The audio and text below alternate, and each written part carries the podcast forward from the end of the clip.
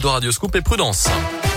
Le scoop info maintenant, c'est avec Colin Cotte à 8h30. Bonjour. Bonjour Mickaël, bonjour à tous. À la une aujourd'hui, trois semaines de procès, un dossier de 23 000 pages et des années d'enquête. Nordal Lelandais sera jugé à partir de lundi prochain devant les assises de l'Isère à Grenoble. Le trentenaire est poursuivi pour le meurtre de la petite Maëlys enlevée en 2017.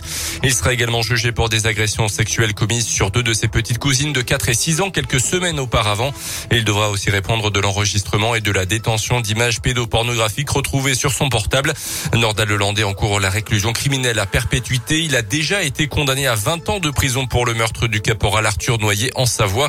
C'était l'année dernière, Léa Dupérin. Oui, la première des affaires Lelandais à être jugée. Et déjà pendant ce procès, l'ombre de la petite Maëlys planète au-dessus des jurés puisqu'il avait déjà avoué avoir tué la fillette de 8 ans avant d'être condamné pour le meurtre d'Arthur Noyer. Concernant l'affaire Maëlys, tout commence en août 2017. Elle est avec sa famille à un mariage à Pont-de-Beauvoisin en Isère.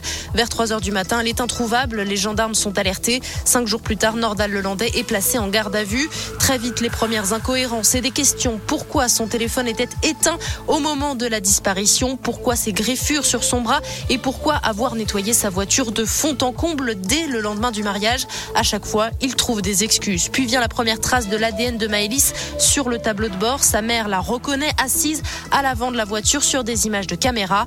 De nouveaux témoignages l'accablent jusqu'à la découverte du sang de Maëlys dans sa voiture. Après six mois de silence, Nordal Lelandais avoue l'avoir tué. Un geste involontaire, explique-t-il, avant d'indiquer aux enquêteurs l'endroit où il s'est débarrassé du corps. Merci Léa. Nordal Lelandais n'a pas changé de version depuis. Il nie toujours avoir tenté de violer la fillette. L'autopsie n'avait pas permis de le prouver.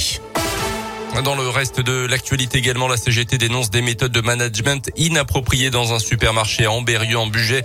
Une action symbolique été menée hier devant l'enseigne d'après le progrès. Un droit d'alerte a été lancé par un délégué syndical concernant la situation d'une salariée euh, qui dénonce le comportement d'une cadre du magasin. La direction a promis l'ouverture d'une enquête. Quelques grammes de cannabis et 165 euros en liquide saisis lors d'un contrôle à Bourg en début de semaine. Au domicile du suspect, les policiers ont découvert des emballages vides ayant contenu de la drogue. A reconnu en garde à vue être un revendeur régulier. Il devra s'expliquer euh, prochainement euh, devant la justice. Dans l'actu aussi, les épreuves du bac vont-elles être reportées, euh, prévues initialement du 14 au 16 mars prochain pour les épreuves de spécialité?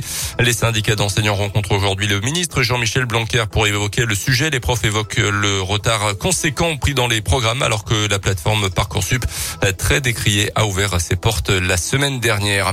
Une bonne nouvelle pour l'économie française. La croissance a atteint 7% en 2021. C'est du jamais vu depuis plus de 50 ans. Après une année 2020 forcément marquée par la récession à cause de la pandémie de Covid. Chiffre donné par l'INSEE ce matin, l'économie française dépassant désormais nettement son niveau d'avant-crise sanitaire.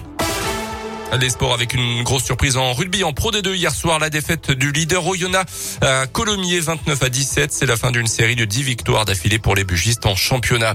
En tennis à l'Open d'Australie, qualification ce matin de l'Espagnol Rafael Nadal pour la finale du tournoi. Il a battu l'Italien Matteo Berrettini. Daniel Medvedev euh, joue euh, tout à l'heure à partir de 9h30 et puis on suivra ce soir à 20h30 la demi-finale de l'Euro. Les Bleus affrontent la Suède.